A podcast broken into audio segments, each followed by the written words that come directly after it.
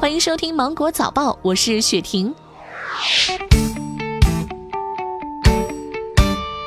国家卫健委相关负责人日前表示，我国将加快出台三岁以下婴幼儿照护标准及配套规范等婴幼儿照护服务的政策法规体系和标准规范体系，今年将初步建立，并建成一批具有示范效应的婴幼儿照护服务机构。银保监会下发关于规范短期健康保险业务有关问题的通知征求意见稿。通知要求，保险公司不得随意停售在售的短期健康保险产品，侵害消费者权益。经过近六年的建设，云南永志至广通铁路将于今天开通运营。云南昆明至四川攀枝花将正式开行复兴号动车，两地间铁路旅行时间最快两小时七分可达，较汽车缩短了两小时。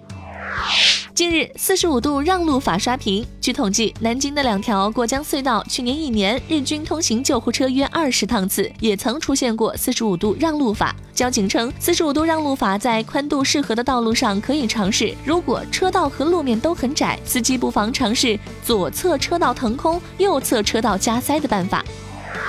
日前，在湖北武汉，护士发现一名刚出生两天的婴儿全身多处长满痱子。原来，奶奶觉得孩子手脚冰凉，里里外外给裹了好几层。医生表示，新生儿循环系统发育不完善，手脚凉一般是正常现象。摸宝宝的脖子和后背，如果潮湿粘黏，就说明穿多了。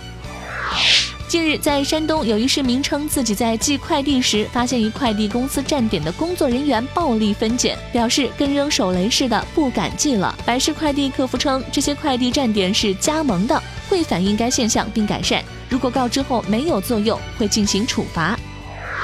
某招聘机构七号发布的《二零一九年冬季中国雇主需求与白领人才供给报告》显示，二零一九年冬季全国三十八个主要城市的平均月薪为八千八百二十九元，网络游戏以一万一千九百七十九元的平均月薪位列第一位。移动社交平台陌陌发布了二零一九主播职业报告。通过对移动网络用户主播的抽样调查发现，男性比女性更爱看直播，百分之三十三点六的九五后每天看直播超两小时。黑吉聊职业主播占比最高，硕士学历主播职业生命最长，百分之二十四点一的职业主播月入过万，百分之十一点八的九五后主播为父母买房。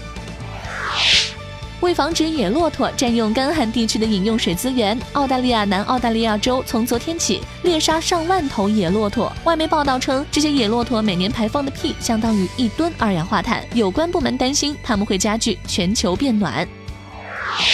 国家体育总局副局长、中国足协党委书记杜兆才日前宣布，上海将举办2021年世俱杯开幕式及决赛，北京则成为2023年亚洲杯开幕式和决赛的举办地。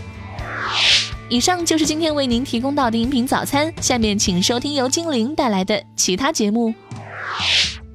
以上就是今天新闻的全部内容，我是精英九五电台的雪婷，祝你度过美好的一天，拜拜。